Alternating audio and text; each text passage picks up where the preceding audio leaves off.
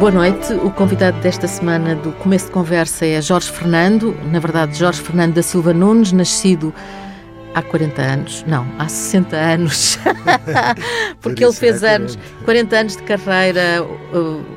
Já vamos falar desta história de serem 40 anos de carreira, na verdade são pelo menos 42 Exato. e por aí fora. O Jorge Fernando é um músico, é fadista e é produtor e em todas estas atividades uh, teve, tem grande, grande, um, grande trabalho feito, mas na verdade o Jorge Fernando foi futebolista do primeiro, primeiro de maio de Sarilhos. Exato. Com o Diamantino. Diamantino, Oliveira. Manel Fernandes. Manel, exatamente. E foram in, internacionais júniores? Internacionais júniores, precisamente. Então, é... e o que é que aconteceu? Como é que foi? Começaram a jogar a bola, sarilhos, sarilhos do, do, na margem sul? Eu sempre, eu sempre usei, eh, como é que eu te explico? Eu sempre usei na minha vida fazer, eh, fazer coisas, não é? Desde menino que eu jogo a bola, desde menino que eu, que eu canto e toco, todas essas coisas todas. E então também comecei nos Jogos Juvenis do Barreiro, no Barreirense, depois fui para o 1 de Maio e encontrei toda essa gente que chegaram internacionais também, inclusivamente o Frederico, foi central do Benfica e da Seleção Nacional, é padrinho da minha filha Ana, tenho uma grande relação com todos os jogadores de futebol, ainda hoje, sobretudo com os jogadores desse tempo.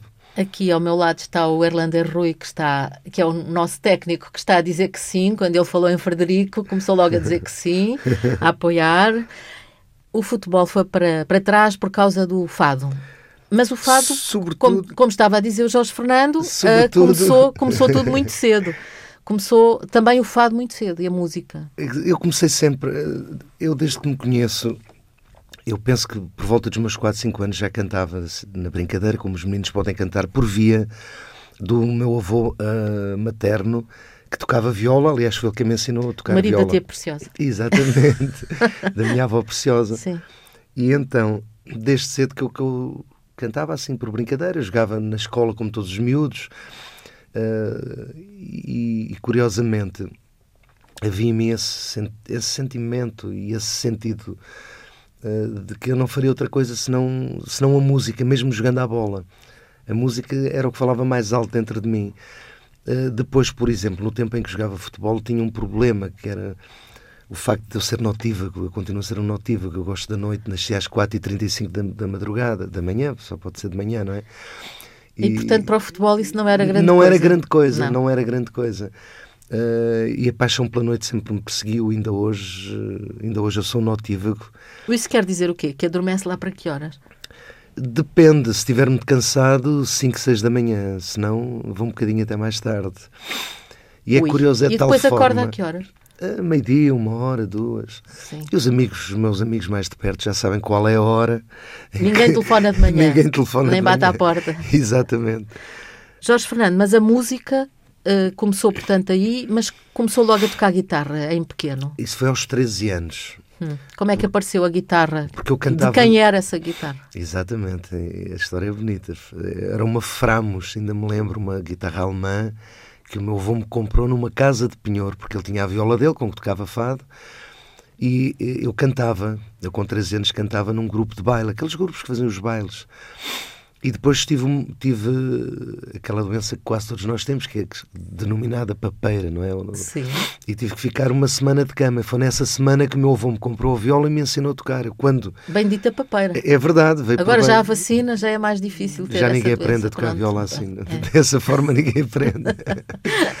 E então começou a tocar e foi fácil, era intuitivo? Era intuitivo, foi fácil, ou seja, depois dessa semana, quando saí e voltei ao, grupo de baile, já, eu já, já conseguia acompanhar, já tocava viola ritmo, lembro-me que nessa altura, porque as dificuldades eram muito grandes naquele tempo, uh, o PA, nós tínhamos de ter alguém, algum investidor no, no, no, nos instrumentos, nos amplificadores, e, e lembro-me que fomos a correr comprar uma viola ritmo, porque quando eu estava doente, os meus colegas de de, de, grupo de baile iam visitar e eu já tocava e dizia aquela música que nós tocamos, como é que são os acordes, eles diziam, eu fazia. E, e então, que músicas é que tocavam num grupo de baile dessa tudo, altura? Tudo. 13 anos, portanto, estou a pensar nos anos. É 1970, é, não é? Foi, foi, foi uma altura espetacular e uh, penso eu que me serviu de base para tudo o que eu faço na vida. Porque nós tanto tocávamos Pink Floyd ou Genesis, como Roberto Carlos, como Nelson Neda, como, como eh, Deep Purple, não é?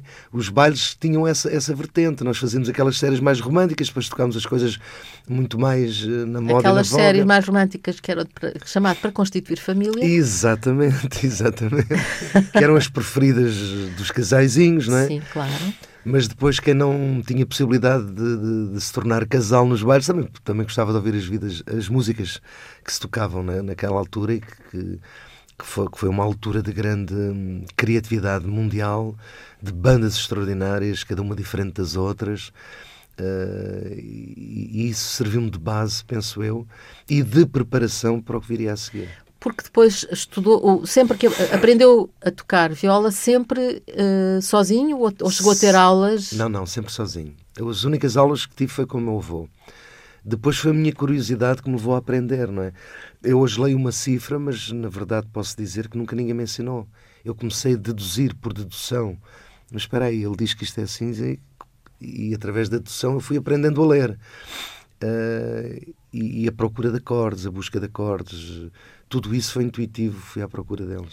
Portanto, esta ideia de fazer agora 40 anos de carreira, é, é 40 anos para, tor para, tornar uma data redonda, na verdade são 40 mais, mais, mais, não é? Mais dois. Mais dois, pelo menos, porque dois é o ano em, em aos 18 anos pôde ter carteira profissional. Exatamente. Nós, no meu tempo, para se cantar ou tocar numa casa de fado, tínhamos de ter carteira, de, carteira profissional. Uh, e, e, tínhamos que fazer um exame, inclusivamente, uh, e só aos 18 anos é que se podia fazer, porque antes dos 18 éramos menores, não podíamos uh, ter carteira profissional, nem tocar profissionalmente ou cantar numa casa. Mas tocava e cantava? Sim, sim, eu tocava e cantava na sim. mesma, claro. Era daquelas leis que existiam para depois. Para serem ultrapassadas por, vias, por vias redondas, não é? e, e aí, aos 16 anos, antes, portanto, disso, conheceu o Fernando Maurício. Sim, Isto eu... é, um, é uma, um privilégio, um, um, um miúdo conhecer o Fernando Maurício, não? Foi um enorme privilégio. Eu, eu estava, num domingo à tarde, estávamos a ensaiar na garagem, aqueles porque uma banda de baile tem que estar sempre atualizada. Sai um êxito, a gente tem que ir a correr tocá-lo, porque as pessoas vão pedir nos bailes, querem dançar aquilo. Né? E então vieram-me dizer: está ali o rei do fado. E o rei do fado quem é? Fernando Maurício. Eu não estava. Já a minha ligação ao fado uh, quando fui para o grupo de baile já não era tão intensa, já não era tão próxima. Deixa-me lá ouvir o Rei do Fado. Fomos ouvir. Foram ouvir onde? Ele estava. Numa, numa casa de fado que estava a dar uma matiné de fado próximo da garagem onde ensaiava, isto no Barreiro, passa-se uhum. no Barreiro. E então foi paixão absoluta. Eu ouvi-o cantar e a partir daí voltei para o fado. Acabou-se o grupo de baile? Acabou o grupo de baile, sim. Sim, tiveram que arranjar outro guitarrista. Não, eles fecharam mesmo, fecharam mesmo a loja, como eu costumo Isso foi dizer. trágico. Isso foi, foi trágico. Foi, foi, trágico para eles. Nunca mais, eu, os outros nunca mais soube deles, deixaram uh, de ser músicos? Uh, sim, deixaram todos de ser músicos. Mais nenhum continua a ser músico. Isso sim. foi uma tragédia completa. Seguiram vidas diferentes, claro. Claro, fizeram outras coisas. Mas voltou uma paixão que eu já trazia do berço, de fado, não é? E então, quando ouvi o Fernando, eu fiquei de boca aberta porque realmente era, era fascinante. E daí até tornar-se guitarrista dele. Uh, não é fácil ser guitarrista. Demorou muito Maurício. pouco tempo. Eu estou-me a relatar aos tempos dos meus 15 anos e aos 16 eu já tocava com ele, porque entretanto estabelecemos ligação, não é? E, e eu, eu, no fundo, uh, no fundo também nunca deixei, digamos assim, de, de, sentir qualquer coisa pelo fado, porque, por exemplo, o primeiro tema que eu faço de fado tinha 15 anos, foi a Trigueirinha, a música da Trigueirinha. Portanto, já estava escrito. Tinha o bichinho estava já lá. Tinha, estava escrito. Uh, começou a tocar com o Fernando Maurício e passou a acompanhá-lo mesmo. Passei a acompanhá-lo mesmo. Isso é uma mudança total de vida. Deixou os estudos, deixou tudo.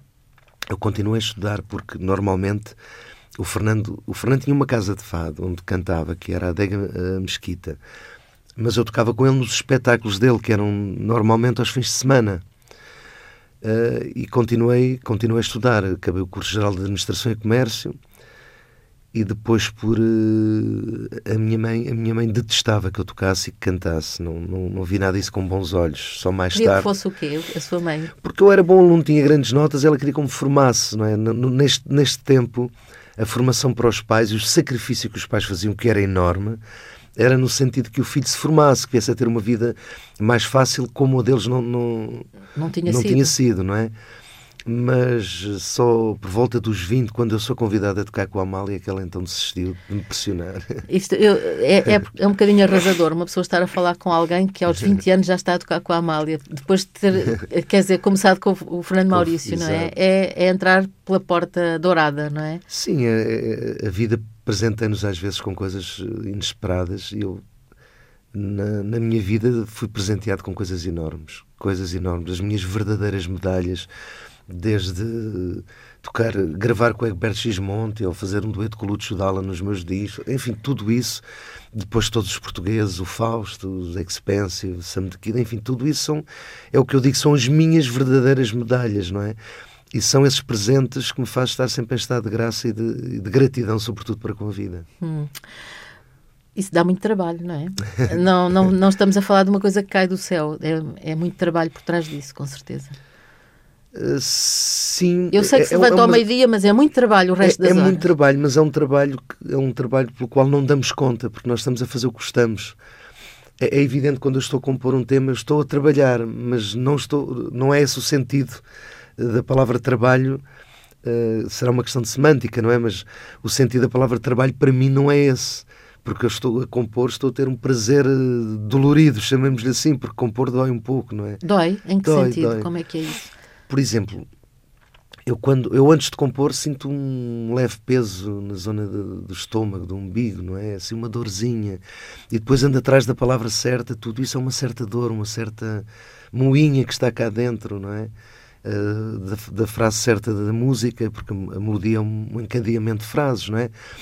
Uh, da palavra certa de, do que eu quero dizer, tudo isso há ali um estado, um intervalo próprio que, que, que é um prazer uh, dolorido, como eu lhe chamo, não é? Tem aquela, aquela pesozinho sempre cá dentro, aquela, aquela ansiedade por cá fora a palavra ou a frase musical. E como é que isso acontece? Isto é, como é que sabe uh, qual é o momento? Uh, é por causa dessa dorzinha? É, é, a chegada da dorzinha no estômago, no, no, no plexo solar, chamamos-lhe assim. Eu penso que é o plexo solar que, que, que me liga ao universo quando componho, porque na verdade, na verdade, essa é a minha opinião sobre a composição. Eh, eu sou apenas um veículo através do qual estas coisas chegam. E tenho tanto a certeza do que digo que eu às vezes escrevo coisas que não sei. E como é que é isso? Explique-me lá melhor. Posso dar um exemplo. No primeiro disco da Ana Moura, eh, um dos versos que eu escrevi para ela termina, salvo erro, a dizer que o amor ao possuir-me me inocentiza. E eu escrevi isso. Depois da dorzinha passar, eu disse: disparate, inocentiza, o que é isto? Isto não existe em lado nenhum. Pelo simples não, fui ao dicionário ver e realmente existe. Portanto, muitas vezes eu escrevo palavras das quais não tenho a certeza que existe, algumas mesmo não, não conheço. Portanto, este, este ato de criação é um ato que eu atribuo realmente a qualquer coisa que, que, que me ultrapassa a mim enquanto eu, enquanto eu, uh, fazendo parte de um todo mas que também não, não, não, não me preocupo muito aprofundar, porque esses caminhos também nos levam às vezes para situações de embaraço intelectual, chamamos-lhe assim. É escusado racionalizar, é isso? Exatamente, porque não, não, vamos, não vamos perceber nunca efetivamente. Vamos desconfiar, ter ideias, ter, ter não é? Tal como essa, essa ideia de foi ver o foi ouvir o Fernando Maurício e percebeu que era ali que era sim, aquilo que queria. sim sim é, precisamente faz tudo parte disso. Os gregos por exemplo têm uma palavra muito interessante que é, é nur que em português significa corrente de pensamento onde onde os, os grandes pensadores acham eh, que, que por exemplo todos os homens que falam do futuro a 500 anos eh, ou 600 anos depois mergulham ou sobem até essa corrente de pensamento onde tudo está plasmado no, no éter cósmico, segundo eles.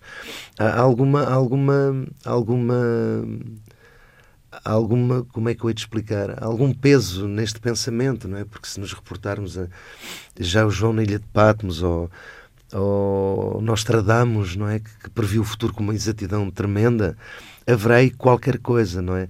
Uh, é tal, o tal plasmar de tudo no, nos, nos, arquétipos. Isto, isto leva-nos leva a grandes filósofos, não é? Nas Chágoras, o Platão, toda essa gente falava desses arquétipos que, uhum. que existem. Para, para mim, basta ver que nós se deitarmos uma semente eh, de uma árvore, de uma oliveira, não vai nascer um pinheiro. Ou seja, naquela pequena semente também já está plasmado o que ela vai ser. É mais ou menos por aí que eu acho que a composição, que a composição anda. Uhum. Portanto, há, um, há uma dor de barriga, digamos. O meu pai chamava-lhe dor de barriga amarela, que era assim uma coisa ah, esquisita. Sim? Não sei explicar o que é. sei que é dor de barriga amarela. A próxima vez vou olhar o espelho. Ver a ver se é amarela. E hum, isso é a fase da escrita. Há outra coisa que é o momento em que está a cantar em público. A, a, sensação de cantar em público é, é uma sensação especial. De estar a partilhar com outros é o quê? É, é está muito, sozinho, não está sozinho? É muito especial, realmente. Eu acho que é um processo alquímico, porque, porque tudo se eleva quando há comunicação, quando, quando nós conseguimos dar aquilo que pretendemos uh, em termos energéticos e a onda bate e volta e vem reforçada e nós transcendemos. Um, o, canto, o canto é um poder de manifestação enorme.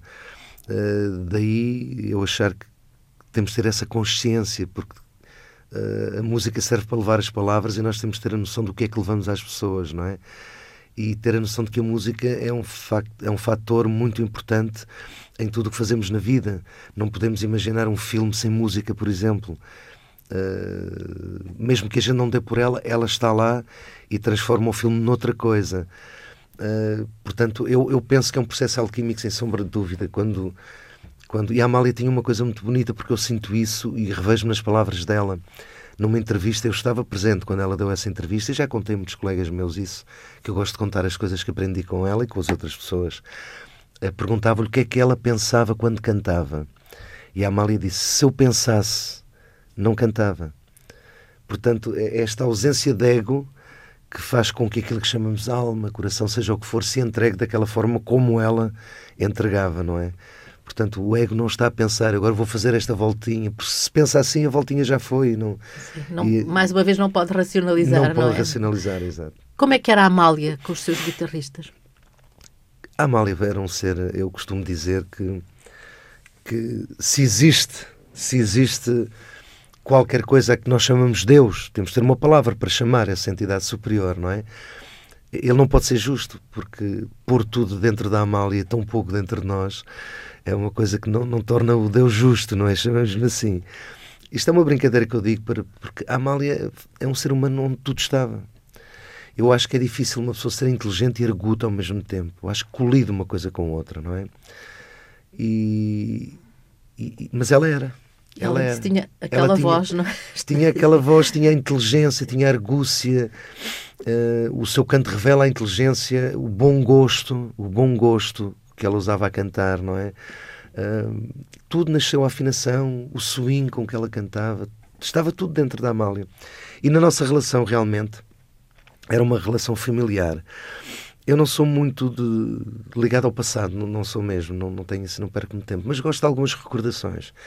E uma das que eu mais gosto foi o primeiro CD que gravei com ela, Amália Volta a Cantar Valério, onde ela escreveu Jorge Fernando, gosto de si como filho. Nem sequer era como um filho, ou seja, se a Amália tivesse tido um filho, gostaria que tivesse sido eu.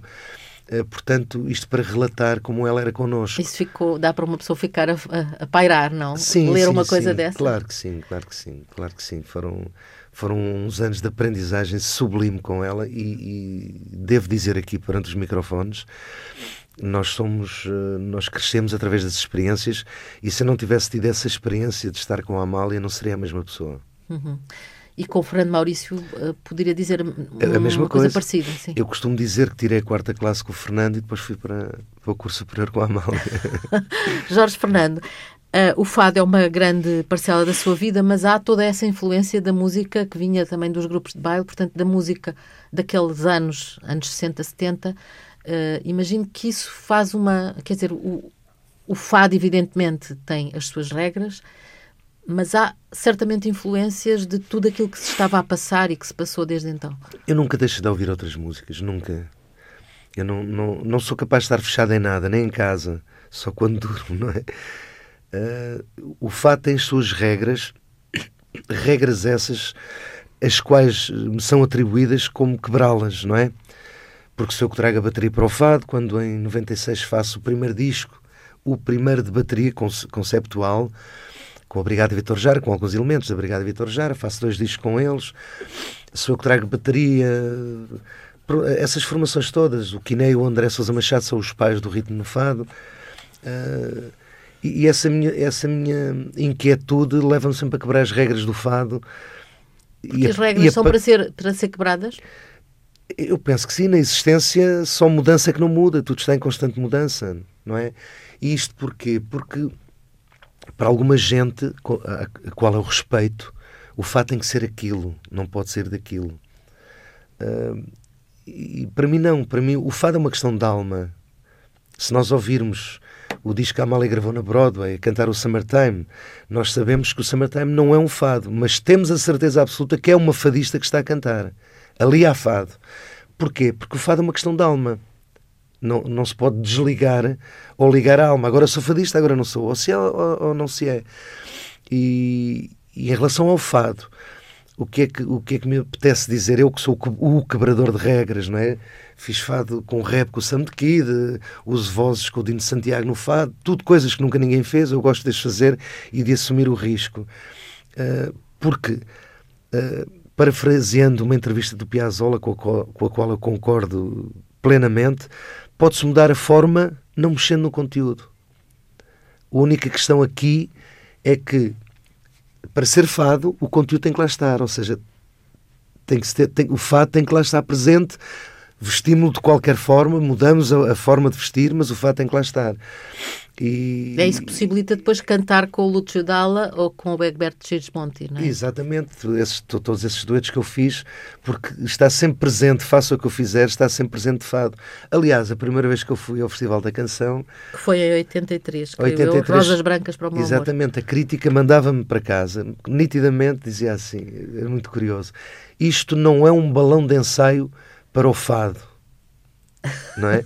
e depois continuei a gravar e diziam que eu por muito quisesse, soava sempre a fado. Essas coisas curiosas. Depois o Umbadá não compararam com fado, foi não, em 85. Não, não. Umbadá não, Umbadá não.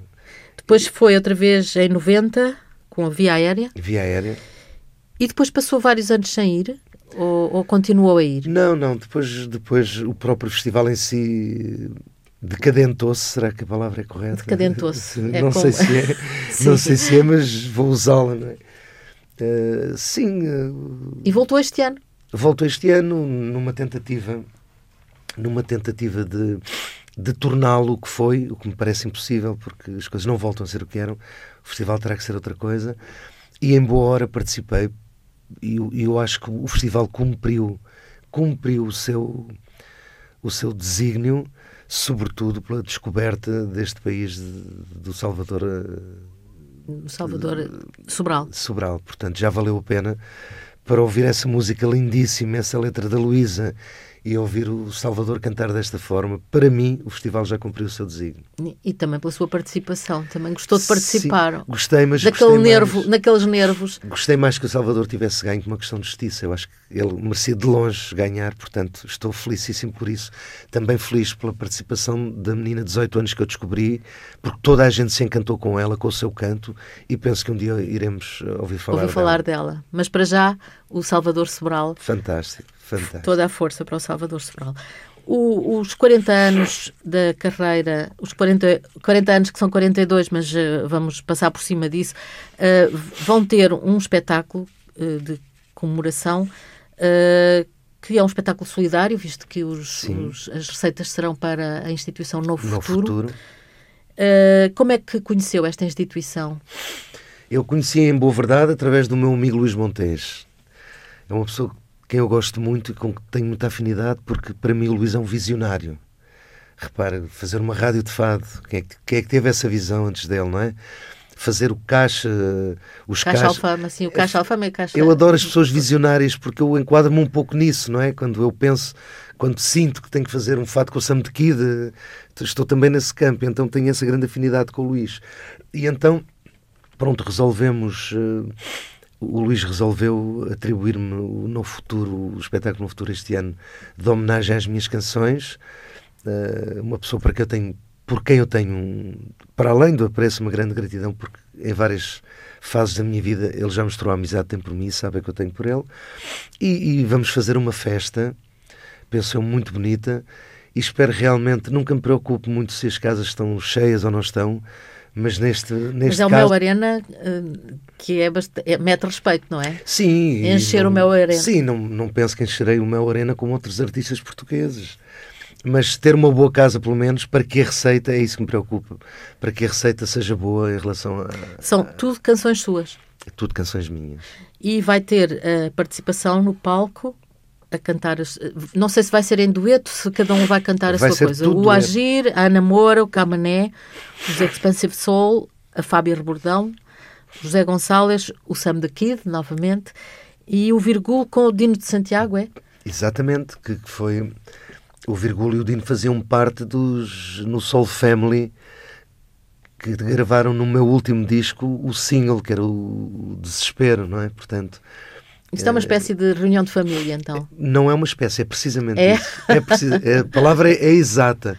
O que me apaixona mais ainda nisto da, na música é que todas estas minhas viagens e incursões por, por, por zonas diferentes de música nos torna familiares. Nós tratamos mesmo como família, ficamos amigos depois de nos conhecermos, nós tornamos como família e isso isso é, é a dádiva maior da música, não é? Poderíamos pensar que havia aí muitos egos, porque fala-se muito dos artistas com grandes egos, não é? Mas não parece que seja isso que acontece consigo, não é? Uh, nem, nem, com, com, eles. Nem com eles. Não, não, não. São gente que Isto estão... vai ser 4 de maio, antes que, que eu me esqueça de dizer. 4, 4 de, maio. maio no Mel Arena. Esses meus queridíssimos irmãos musicais, como nós nos tratamos, não é? São pessoas que estão na música pela música não é? Eles estão para servir a música, embora a música nos sirva também. É um bocado diferente de nos servirmos só da música, não é? É evidente que nós vivemos da música, gostamos de ter êxito, ficamos felizes quando somos apreciados. Isso, claro que todos nós temos. Mas depois também há que dar um bocadinho da gente a sério, não é? Dar-nos a sério à música. E todos eles estão na música de corpo inteiro. De corpo inteiro sim. Como é que, uh, quando vai fazer um dueto, como é que se prepara? Vocês ensaiam antes? Uh, estou a falar, por exemplo, do Lúcio Dalla ou da Ana Moura, também fez duetos com ela. Como é que é preparado isto? Uh, isso às vezes Primeiro tem que, ser, história... tem que haver uma certa afinidade, não é? A história, à partida. A história do Lúcio Dalla é muito bonita. Não sei se terei tempo a contar, Sim, mas é claro. Eu um dia recebo um telefonema em italiano, por acaso, por acaso falo italiano, por, por via dos anos que andei com a Amália, no mundo todo eu falo italiano e telefona-me um, um, senhor que era secretário do Lucio Dalla. Ele, tinha, ele tem um, tinha, faleceu, não é? Infelizmente, um, tinha um movimento de defesa dos oceanos nas Ilhas Trinity, onde ele me convidava a cantar com ele. Porque Uau! Pesquisou, vou pesquisar na De net. repente uma pessoa recebe um telefonema assim. É, é, é, ameaçador, não é? não é ameaçador, mas dá a sensação que vem do, do além quase, claro, não é? daí a ameaça, não é? Sim. E então eu disse, mas com certeza, com muito prazer. Depois já foi o Lúcio que me telefonou, o Lúcio Dalla, e diz-me: Olha, eu tenho um tema que tem letra portuguesa, posso-te mandar o tema, uh, podíamos cantá-lo juntos? E eu disse: Com certeza, Lúcio, com certeza. Mandou-me. Qual é o meu espanto? Qual era? Qual é o meu espanto? Quando o tema me chega, era uma canção que eu cantava desde menino. Ele vinha sem muita conversa, sem muito explicar. Ou seja, a minha história que eu pensava ter sido o Chico Buarque, mas não a música e mesmo a letra, porque a, a, a, o Chico fez uma tradução, não fez música, são do Lúcio Dalla, porque quando se dá, quando fogem os artistas eh, do Brasil, o, o Caetano vai para a Inglaterra, por causa o Chico, da ditadura militar, o Chico vai para a casa do Lúcio Dalla no, em Itália, na altura em que o Lúcio Dalla uh, ia concorrer ao Festival de São Remo com esta canção que foi, portanto, foi censurada, ele teve que mudar a parte final. E a primeira e única vez que ele grava a canção, exatamente como é, é comigo. Porque no final, em italiano, ele diz: Ancora adesso che gioco a carte e bebo vinho, bebo vino por la gente del Porto me chiamo Gesù Bambino. Ou seja, para as pessoas, eh, agora entre blasfemas eh, e entre vinho, Eu sou, para as pessoas, eu sou o menino Jesus. Jorge Fernandes, isso deve ter sido uma coisa. Mas não foi isso que ele escreveu. Ele escreveu Sim. uma coisa muito mais trágica que, que, gravou comigo.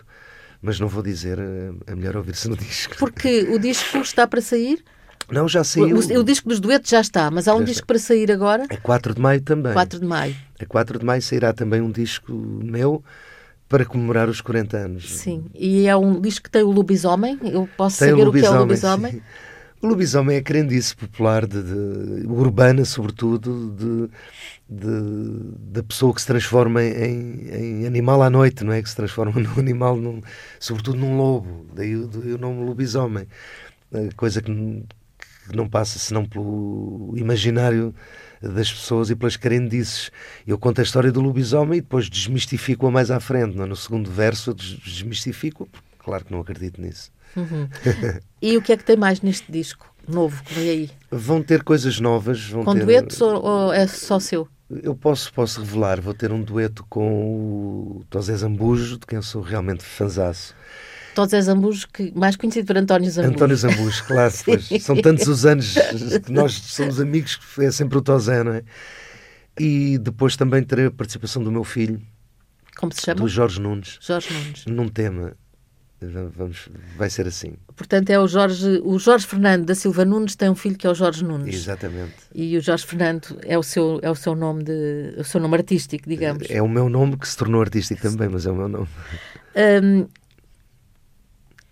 gostava de perceber melhor esta ligação ao Sam da Kid e ao rap. Como, já falámos muito da fusão, da fusão ou da, da convivência entre vários géneros musicais. Com o rapper, uh, é mais difícil ou é fácil? Uh, tudo, tudo, é fácil quando passa pelo, pelo pormenor, eh, pelo, pela ativação. E a ativação é feita através de uma coisa que se chama paixão. Eu ouvi a primeira vez o Santo Kid na rádio e disse: Meu Deus, que caneta é esta? Quem é este rapaz que escreve desta maneira? Uh, e foi, foi o restilho, chamemos-lhe assim. E então as coisas encandeiam-se desta forma na minha vida. E um dia estou a compor e, e sai um tema que eu digo: isto era interessante meter um rap no meio. Era interessante. Falei com o Nuno Miguel Guedes, jornalista, e falei-lhe: Tu conheces um tal de Sam de Kid? Conheço, sou muito amigo dele. Epá, gostava de falar com ele. Mostrei o tema ao Sam de Kid e foi, foi imediato. E foi assim? Imediato. Ele disse: Eu entro, eu faço. Então vamos ficar à espera do próximo disco. O título genérico é Lobisomem, não? Não, não, não. não eu é... penso que se vai chamar de mim para mim. E como eu estou sempre a mexer nas coisas, sempre a mexer, sempre a mudar e a pagar a fatura, porque às vezes sai cara a fatura, não é? As pessoas não estão habituadas. Uh, Imagine-se, eu em 1996 saí com o primeiro disco com baterias no fado. Imagine-se, não é? Hoje não se faz outra coisa, mas naquele tempo, neste disco, eu trago a eletrónica ao fado também, não é? Então vamos ficar à espera deste. E o Fred, que estão a fazer as programações do disco. Vamos ficar à espera para 4 de maio, não só do disco, do novo disco, como do concerto solidário, eh, é no Mel Arena, é um, é um concerto solidário a, eh, a favor da instituição Novo Futuro. Uh, tem com ele no palco, são só canções do, do Jorge Fernando. Duetos vão, comigo, exato com o Agir, a Ana Moura, estou a dizer isto porque é por ordem alfabética Exato. para não puxar por ninguém Exatamente. em particular. Uh, Camané, Expensive Soul, Fábio Rebordão, José Gonçalves, Sam the Kid e Virgul Condino Santiago. E esta foi a conversa com, o começo de conversa com o Jorge Fernando, que podia ter sido um grande futebolista, uh, também foi, mas uh, optou pelo fado porque se porque começou a trabalhar com o Fernando Maurício, foi acompanhou durante muitos anos a Amália e fez esta grande revelação que para mim é, é uma grande revelação que é eu já devia ter sabido isto, não é? Que a canção do Menino Jesus do Chico Buarque é na verdade do Lúcio Dalla que, que a compôs. Chama-se 4 de março 43 porque é a data do seu nascimento e é, e é a história dele. A história do próprio Lúcio é, Dalla. É a história do Lúcio. E... Filho de prostituta. De... É mesmo verdade, É verdade, é verdade. Jorge Fernando, muito obrigada por ter vindo. Este foi o começo de conversa com o apoio técnico e o carinho do Erlander Rui. Até à próxima. Até à próxima, muito obrigado.